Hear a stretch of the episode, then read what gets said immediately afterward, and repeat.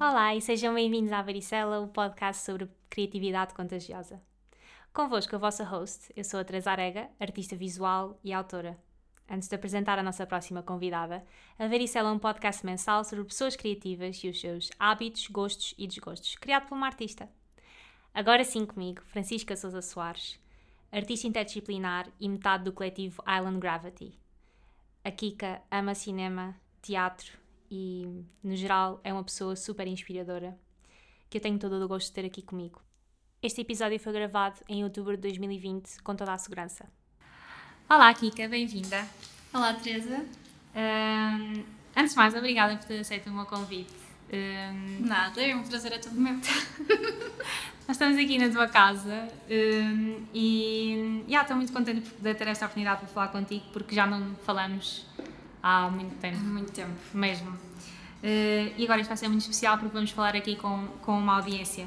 Um, gostava primeiro que começasses por uh, falar um bocadinho sobre ti, introduzir-te, uh, porque para, sabermos mais ou menos qual é o teu background, de onde é que vens, uh, o que é que tens feito. Uhum. Um, ora bem, eu agora estou a viver no Porto, mas eu vivi sempre numa cidade pequenina, mesmo perto, mas longe o suficiente para ter que andar sempre de comboio e ter que andar sempre de transportes, que é uma cidade que se chama Santo Tirso. Uh, é, é, muito verde e acho que isso também é, foi mesmo bom no meu crescimento, porque sempre vivia um bocado rodeada de árvores e com a vista desafogada e sem grandes prédios. E ia conhecer toda a gente na minha vila, literalmente. Como a minha mãe educadora, todas as crianças e pessoas sabiam o meu nome mais ou menos, porque eu passava imenso tempo na escola com ela. Ai, então, esse é o meu background, é muito um, relacionado com crianças e com yeah. árvores e com um, sítios pequenos e confortáveis. Ai, isso é um espetáculo. uh, e pronto, depois passaste por Belas Artes, fizeste uma licenciatura em multimédia. Uh, mas antes disso, eu ainda estudei no Soares dos Reis. Sim. Uh, por isso eu tenho um background também de cenografia e figurinos que é um, e teatro, que eu gosto mesmo muito. E depois, quando fui para artes plásticas, acabei por escolher multimédia porque Sim. foi uma opção mais ou menos um, sem pensar muito e acabou por ser a mais acertada de sempre. Pois. Um, mas, mas de que forma é que surgiu essa, essa escolha? Disseste que tinha sido sem pensar muito, mas nós tivemos, pronto, temos aquele ano zero uh -huh. em que estamos a experimentar as coisas todas. Uh, e já havia nessa altura alguma, assim, alguma área que tu tipo algum chapéu que tu quisesses muito usar, futuro, isso, é, pronto, isso é fotografia, livros de artista, uhum. instalação também. Portanto, era, eram mais ou menos esses chapéus que tu querias usar? Uh, eu comecei, no, acho que no primeiro ano foi aí que eu percebi que gostava mesmo muito de fotografia. Sim. Um, até um pouco por influência de algumas amigas minhas, como a Elisa. Um, acabamos por falar muito sobre fotografia, mesmo a conviver com a Rita, com a Elisa, pessoas assim que fotografavam Sim. ou que começavam nessa altura a fazer mais coisas e eu comecei a perceber que tinha um grande potencial andar sempre com a câmera atrás de mim. Ao mesmo tempo, eu sempre fui muito reflexiva sobre os assuntos uhum. e sobre aquilo que me rodeava, e então uh, achei que conceitos e desenvolver algumas ideias que pudessem até usar a escrita, usar a fala como um, um meio, um meio para para me expressar, uhum. podia ser mais. Um, podia ter, trazer mais frutos do que ficar exclusivamente apegada à escultura ou à claro. pintura. Uhum. Então, multimédia, de certa forma, foi-me descrito como podes fazer o que tu quiseres, yeah, yeah. um mídia. Concordo, também a mim sempre me foi introduzido como, pronto, como podes fazer o que tu quiseres. Exato. Mas então, como é que tu... Isso, isso parece uma oportunidade perfeita para tu trazeres todos, todos os teus conhecimentos também do teatro, que tu disseste que estava uhum. da cenografia, Hum, acho que a fotografia se enquadra muito bem nisso. Como, como é que, que, que assim que, que, linguagem do teatro e da cenografia é que tu também foste encontrando na fotografia quando começaste? Uh, eu estou sempre à busca, em busca de cenários. Sim. Um, e um dos meus trabalhos principais, e ainda continuo a desenvolver sobre ele, apesar dele uh, se, se descarrilar às vezes e depois voltar a entrar no, Uhum. no seu percurso natural, é sobre cenários fictícios e sobre os cenários ah, dos sonhos e paisagens. E vai tudo dar ao mesmo lugar.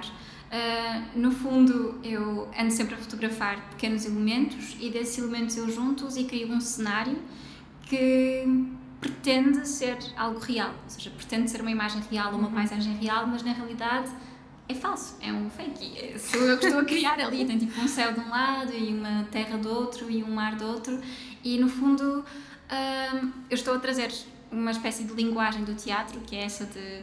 hum, com pequenos simbolismos, nós criamos a ideia nas pessoas, ou damos a entender às pessoas que é uma praia, que é um lago, que é o que quer que seja, mas na realidade não precisamos de usar aqueles elementos literais.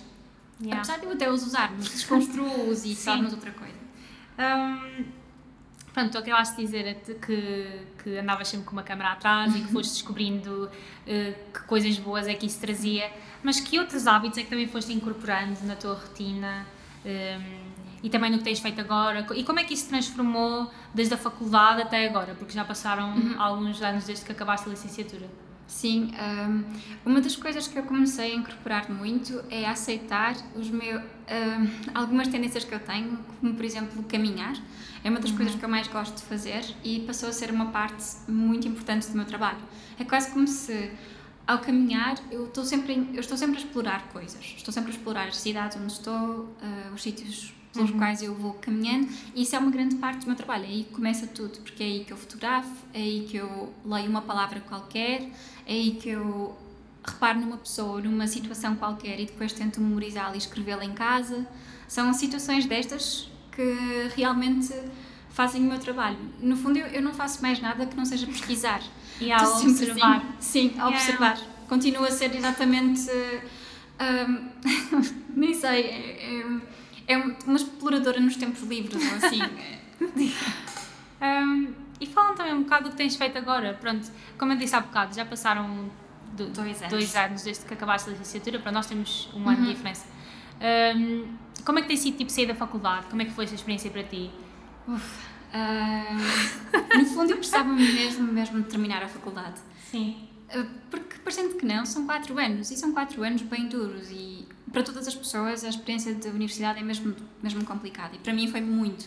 Uh, não até no nível do pensamento, eu sempre gostei de trabalhar e de estudar e cada vez fiquei com mais entusiasmo de estudar, mas ao mesmo tempo emocionalmente a parte do ego, de teres que lidar sempre com uh, críticas dos professores, a avaliação e aquela opção de ter uma nota que depois não representa assim nada, ah, eu fiquei muito exausta disso e não estava mesmo a precisar de sair desse ambiente e começar a fazer coisas diferentes e ser a, a minha própria, a crítica de mim própria. E por isso tentei equilibrar neste ano que passou e neste ano de 2020, que não sei muito bem se é um ano inteiro ou não, não sei o que é que eu devo dizer acerca disso, mas tentei simplesmente equilibrar, ao mesmo tempo ganhar dinheiro, de formas não artísticas Pois. e ao mesmo tempo os dias que eu tinha restantes só focar-me no meu trabalho e, e fotografar e ao mesmo tempo eu tenho uma colaboração com uma amiga então estamos sempre a fazer livros e, e pensar em projetos. Fala um bocadinho dessa colaboração com a Pietra Uhum. Gali, não sei se dizer Sim. Boa. Uh, portanto, Island Gravity, não é? Exatamente. Fala um bocadinho disso, como é que é, eh, pronto, para quem estiver a ouvir e pronto, quiser começar um coletivo, porque de certeza que há pessoas que querem começar um coletivo. Um, Fala-nos um bocadinho da tua experiência, como é que foi começar com uma amiga, eh, se é uma coisa que tu recomendas. um, Fala, fala um bocado da tua experiência, porque é- acho que até agora és a primeira assim convidada que, Que tenho uma colaboração. que tem assim uma colaboração pronto, que já tem algum tempo eh, e que continua a correr com, com alguma regularidade. Por isso, fala um bocadinho da tua experiência, o que é que já aprendeste, como é que é trabalhar com uma amiga eh, e, e pronto, assim faz-me um- assim, um apanhado geral. Ah, nós temos até uma particularidade, porque nós trabalhamos sempre à distância. A Uhum. Petra vive em Londres e eu estou no Porto, por isso. E isto já vai há 4 anos que ela está em. 5 anos que ela está em Londres, ou seja, foi, quando, foi o período de tempo que a nossa coletiva realmente começou a ter força e a fazer. e a acontecerem mais coisas. Ah, e nós sempre trabalhamos à distância. Sempre temos um ritmo de trabalho de semanalmente, nós encontramos FaceTime e discutimos as ideias. ahm, juntas escrevemos, juntas selecionamos fotografias, fazemos a parte editorial, mas tudo começou porque nós estudávamos uh, também na mesma, na, na Soares Reis e no 12 ano partilhámos a turma durante o ano todo e fizemos fotografia juntas. E quando acabou isso nós percebemos que tínhamos muitas coisas em comum, muitos, muitos gostos em comum, então foi um, um bocado natural, nós estávamos sempre a partilhar ideias. Quando a Petra foi para, para Londres, nós estávamos constantemente, ah, olha, vê este, este, lê este livro que eu li, ou vê este filme, e de repente nós percebemos que tínhamos muitas coisas por trocar, muitas informações, muitas, muitas ideias. Yeah. E foi quase um processo natural. Uh, começamos com uma ideia de zines, uh, zines de estações, ou seja, uh, uma zine de outono, uma zine de inverno, uma zine, zines, coisas, projetos Sim. pequeninos uh, que simbolizavam ou que caracterizavam uma estação. E depois, a partir daí, percebemos que eles tinham potencial para se tornarem de zines, acrescentarem páginas e tornar-se um livro. E agora fazemos livros assim com mais. Mais a sério. É mais a sério, sim, sim. Isso é mesmo muito fixe. Então, e o nome Island Gravity é porque vocês são. São duas ilhas e têm tipo gravidade, então estou só a fazer esta interpretação. Podia ser, mas tem ainda mais piada porque, como eu disse, que nós começamos a trabalhar quando éramos só, tínhamos para aí 18 ou 17 anos, uh, éramos mesmo teenagers, então só estávamos a pensar, ah, vamos fazer uma coletiva, como é que vamos escolher o nosso nome? E nunca conseguíamos decidir, então fizemos uma coisa mesmo engraçada que foi um, abrimos o iTunes e uma fez um scroll e a outra disse stop e a primeira música que aparecesse nós escolhemos uma palavra, a primeira palavra. E então, sem querer, foi Island Gravity. E aparentemente começou a fazer sentido. Nós pensamos em mudar o nome, mas depois passou a fazer mesmo muito sentido. E inclusive quando tivemos que pensar numa imagem gráfica para a, a coletiva, ainda fez mais sentido porque tinha a ligação a um quadro do, do Magritte, que literalmente é Sim. é uma ilha que está suspensa Sim. sobre o mar e que tem um castelo em cima. E ao mesmo tempo fazia mesmo lembrar este filme do Polanski que é o Cul-de-Sac, que também uhum. tem uma, um castelo no meio de uma ilha. Então havia imensas coincidências na altura e nós, ok, pronto, acho, acho que agora tem que ser este nome. Olha, isso parece mesmo, mesmo muito fixe. Uh, já que tu abriste ponto para isso agora, a falar do, do filme do Polanski, uh, eu ainda não tinha tido a oportunidade de fazer isso também com outro convidado, que é. Eu sei que tu adoras cinema e adoras Adoro. especialmente cinema francês. Por isso, fala um bocadinho de como é que. Eu, eu, eu falo pessoalmente, eu, eu também adoro cinema e hum, sinto que até em alturas do, do meu percurso, quando estava no secundário e no início da faculdade, quando não tinha quando senti que não tinha mais nada uh, ia ao cinema buscar muita coisa uhum. buscar uh, uh, linguagens e sítios e pronto também não sei se sente a mesma coisa mas foi no cinema que eu também vi muita coisa a acontecer antes uhum. de mim vi muitas experiências que eu pronto agora já passei por a acontecerem e que nem sabia muito bem o que é que eram como é que foi essa introdução para ti e o que, é que, o que é que o cinema continua a trazer ao teu trabalho? O cinema é uma parte mesmo. O cinema acompanhado da literatura eu às vezes não consigo muito bem escolher.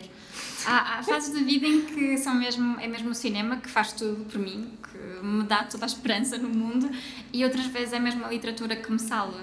Mas.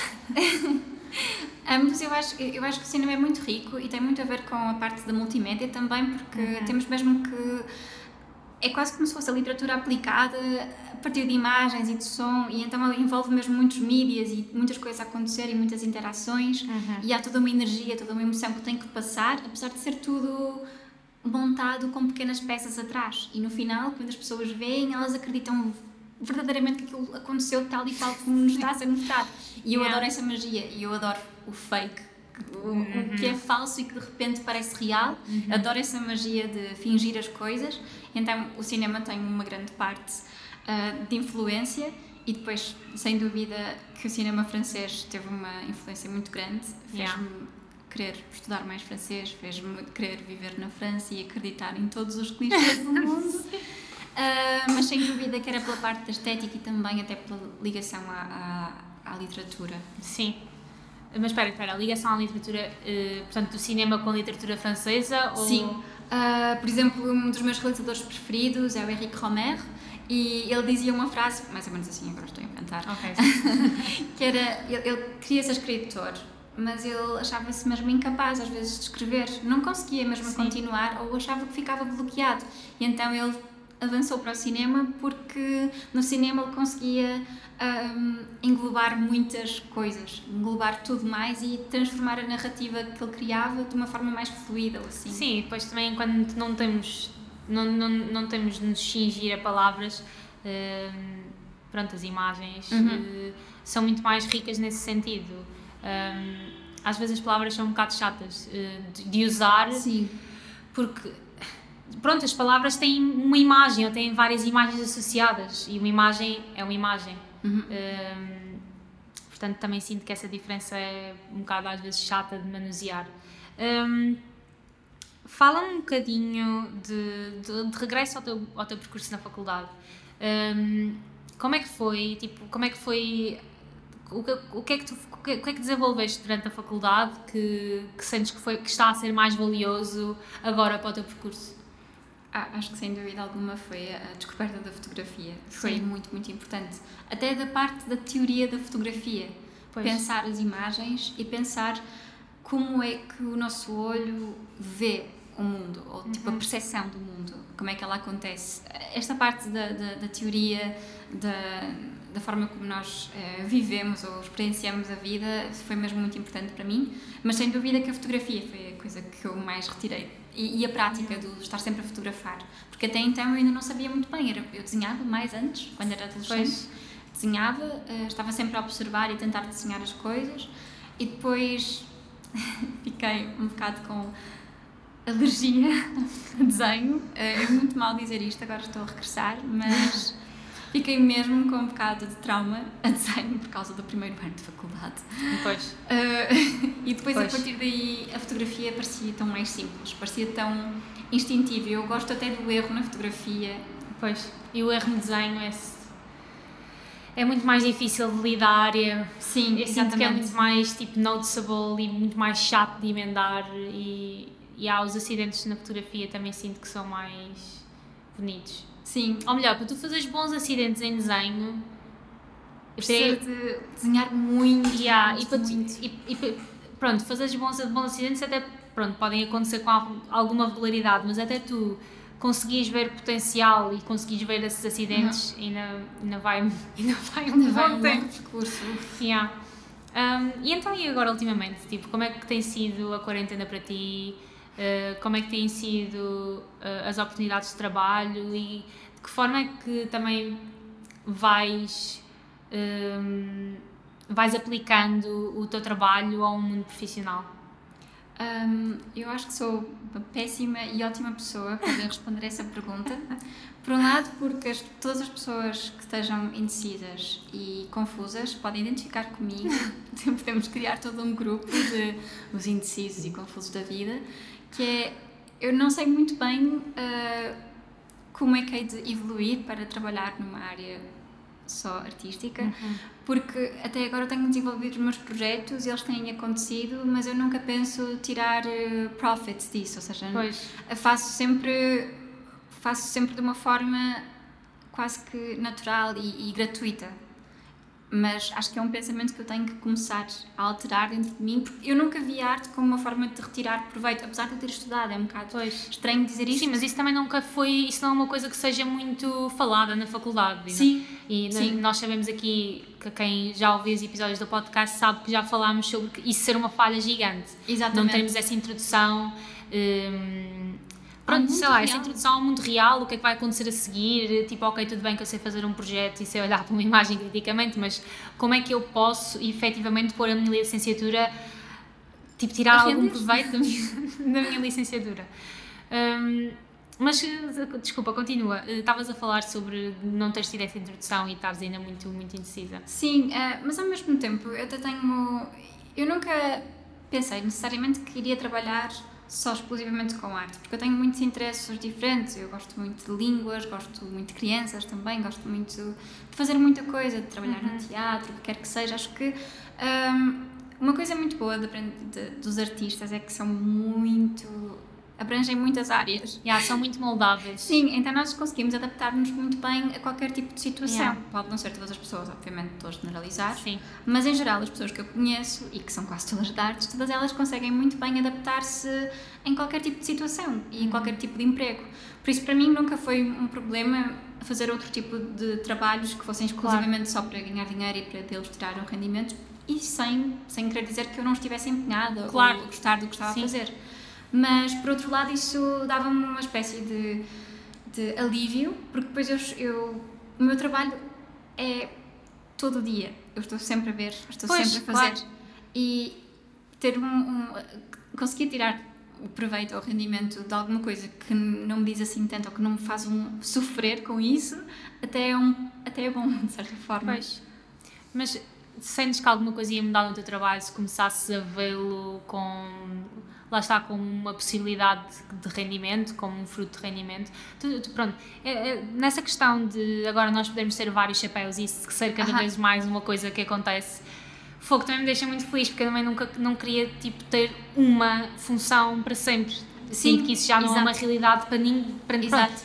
obviamente que quem tiver a ouvir e quiser ter uma função para sempre não há problema nenhum e que fixe mas sinto que isso é cada vez mais aceitável e sinto que, sinto que vejo muito mais gente a fazer isso e isso dá-me muita, muita paz porque eu também não, não quero só fazer uma coisa para sempre. Hum, nem gosto de ter esse tipo de commitment. Mas sentes que, que o teu trabalho como uma fonte de rendimento, o teu trabalho artístico e alterar a forma como fazes as coisas? Hum, é engraçado porque, no fundo, eu até tenho algum rendimento do trabalho que faço, porque como eu faço livros, nós temos mesmo que os vender. E quando nós vendemos livros, ah, nós pomos esse dinheiro exclusivamente com, como uma espécie de estímulo para fazer um segundo livro, ou para fazer uma segunda reposição, ou para fazer qualquer coisa mais.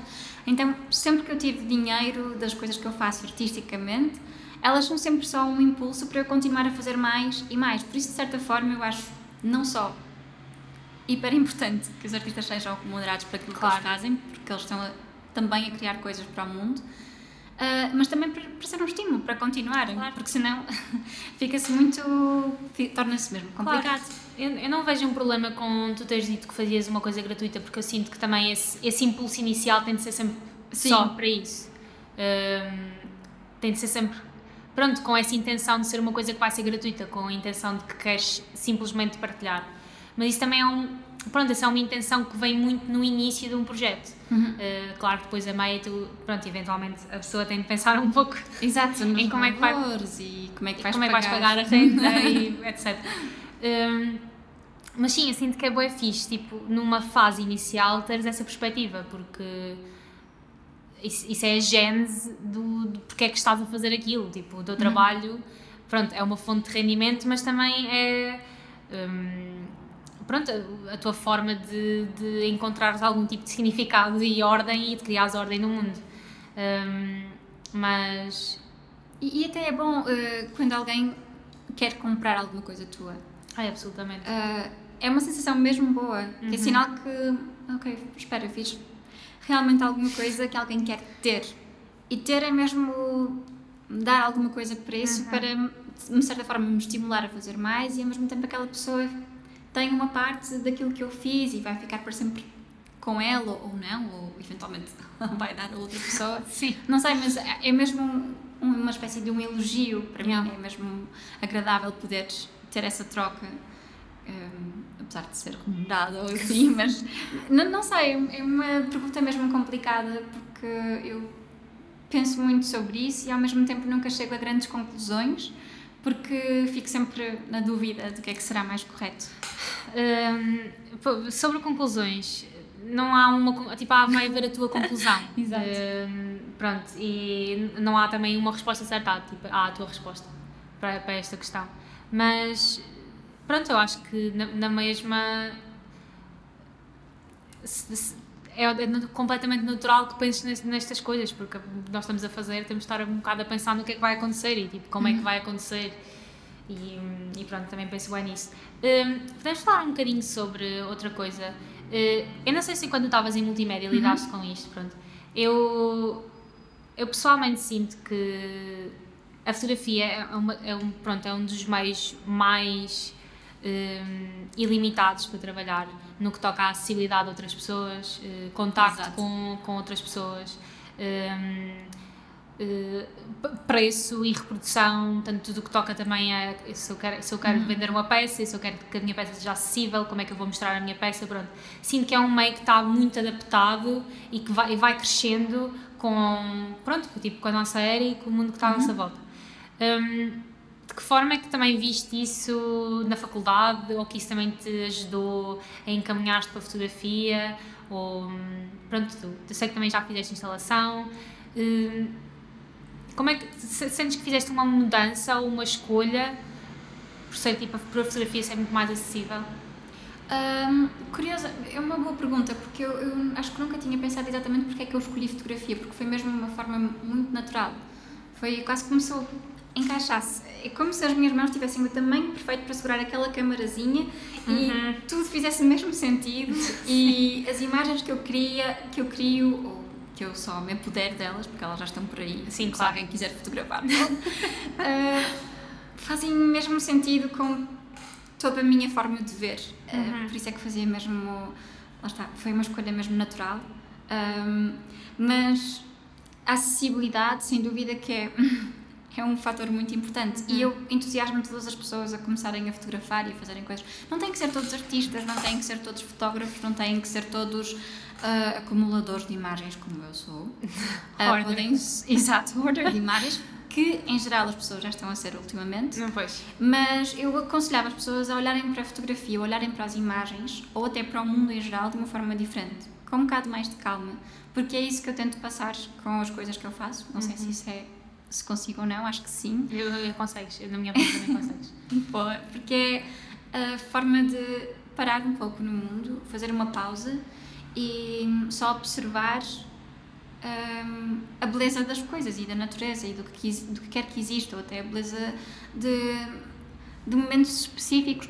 No fundo, eu acho que a fotografia é uma analogia para, meu, para a minha forma de pensar e para a forma de quase todos os artistas pensarem, que é nós pegamos, notamos no dia a dia, as pessoas em geral estão a viver a sua vida, a trabalhar, a caminhar e a fazer as coisas delas, mas os artistas são aquelas pessoas que, quando estão em qualquer sítio, param porque há alguma coisa diferente a acontecer e é uma coisa banal, tipo uma luz, uma, uma as, sei lá, as folhas que se agitam, ou uma palavra que alguém disse, ou uma conversa que estão a ter, e os artistas são aquelas pessoas que conseguem reparar que estas coisas estão a acontecer naquele momento em específico uhum. e por isso vão congelá-lo, guardá-lo com elas e transformá-lo noutra altura qualquer para o fazer eh, sempre existir ou existir de outra forma, mas sempre perpetuar-se pelo claro. tempo, não sei.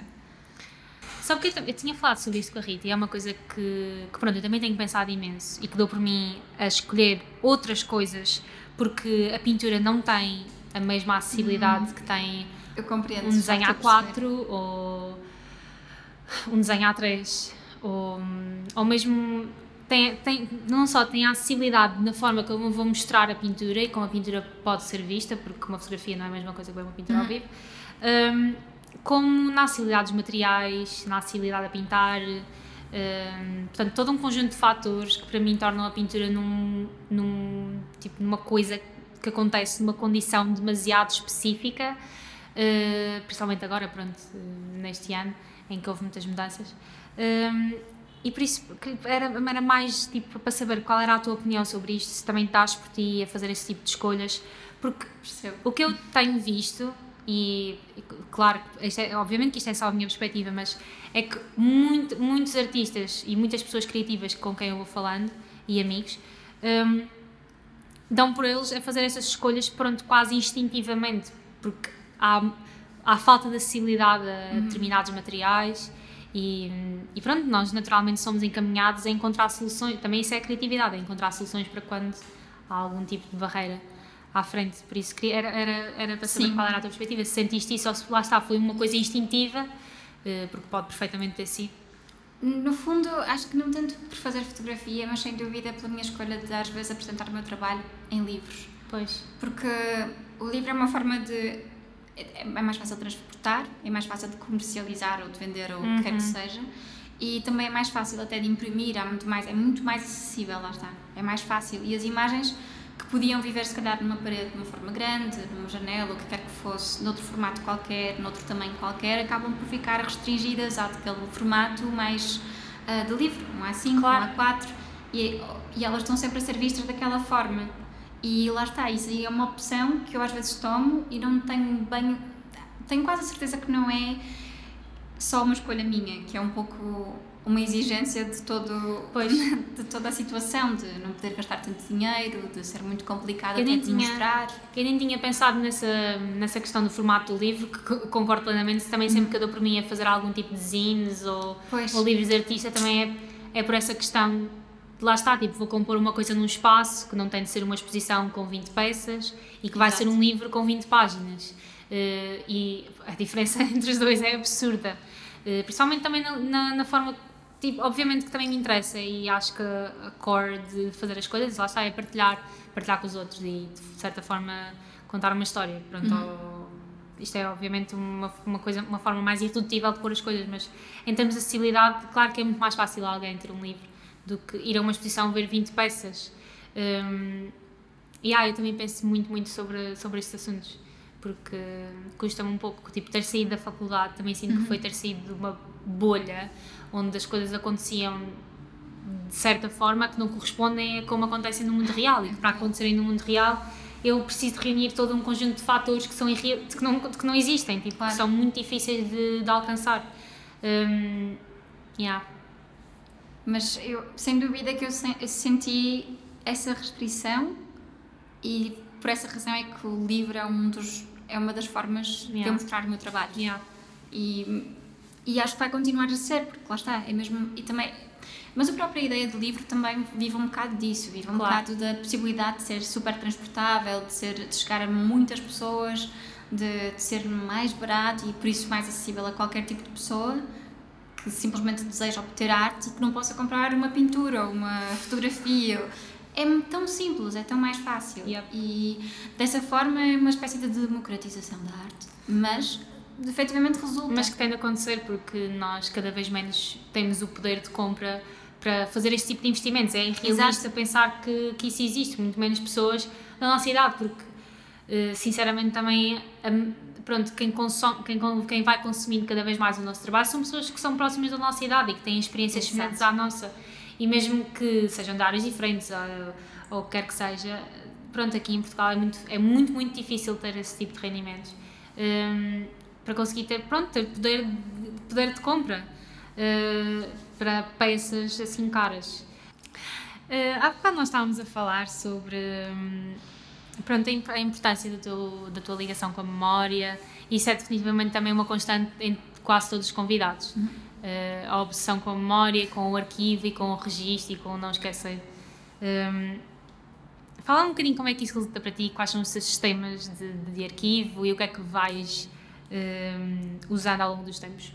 Uh, eu tenho dois sistemas de arquivos mesmo importantes para mim.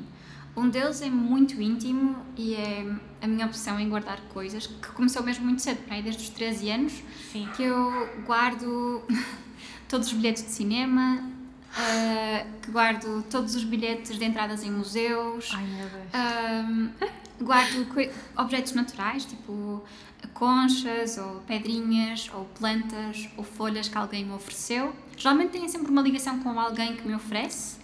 Uh, exceto a parte dos bilhetes de cinema, simplesmente só porque eu gosto tanto de cinema que eu quero saber todas as coisas patéticas ou não que eu vi.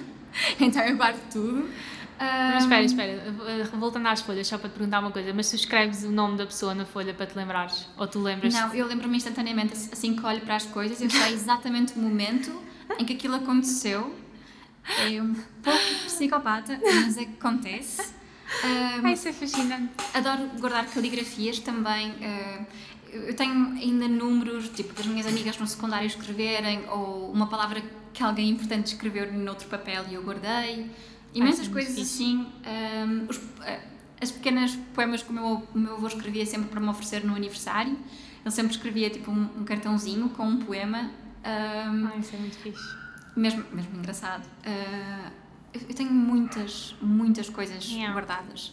Uh, todos os postais que me enviaram, eu troco muito cartas com pessoas e então todos os postais que alguma vez me trouxeram, eu tenho-os todos, todos. Também tenho todos guardados, isso sim. Uh, e eu, só nesta quarentena, foi uma das coisas boas, eu pude rever tudo. Sim. E abri todos os meus livros, porque antes o sistema que eu tinha para a minha mãe, a minha mãe é o oposto de mim, ela deita tudo fora. Então eu, para salvar a minha, as minhas memórias, eu guardava tudo dentro de livros, porque eu sabia que ela não ia mexer. E então eu tive que abrir todos os livros que eu tinha, vasculhei tudo e fui encontrando coisas mesmo já, especiais. Aí, que já não te lembravas Sim. mesmo. Sim, mesmo Uau, isso é, um, isso é um máximo. Isso é um máximo mesmo. Hum, e como é que. Voltando àquela questão do, de teres um coletivo e como é que funciona também o teu, o teu trabalho agora que tens outra pessoa dependente de ti para avançar e tudo mais. Hum, partilha mais, se puderes partilhar um bocado da tua perspectiva e da tua experiência, como é que tem sido isso, tipo, gerir o teu trabalho, porque há bocado não tivemos a oportunidade de falar sobre isso, sinto que é uma coisa, que é uma coisa importante. Um, eu acho que qualquer pessoa que tenha a oportunidade de ter um, alguém com quem trabalhar um, deve mesmo agarrar essa oportunidade, porque para mim entusiasma-me muito e anula algumas das minhas inseguranças acerca do meu trabalho. Yeah. Uh, quando eu tenho que tomar decisões, eu tenho mesmo que as tomar, uh, porque há outra pessoa dependente de mim, alguém que precisa de saber a resposta, se vamos avançar, se não vamos avançar, qual é a minha decisão, Yeah. qual é a minha opinião. E essa partilha uh, e essa urgência de, de fazer as coisas, de, Yeah. de corresponder, é mesmo muito importante. E até para o meu próprio trabalho individual ajudou-me muito. E não há esse problema de anular, porque eu, eu continuo a fazer as minhas coisas, ah, mas sem dúvida alguma que trabalhar com alguém me ajuda a ter mais entusiasmo e, Yeah. e, a- e que as coisas realmente cheguem a algum lado.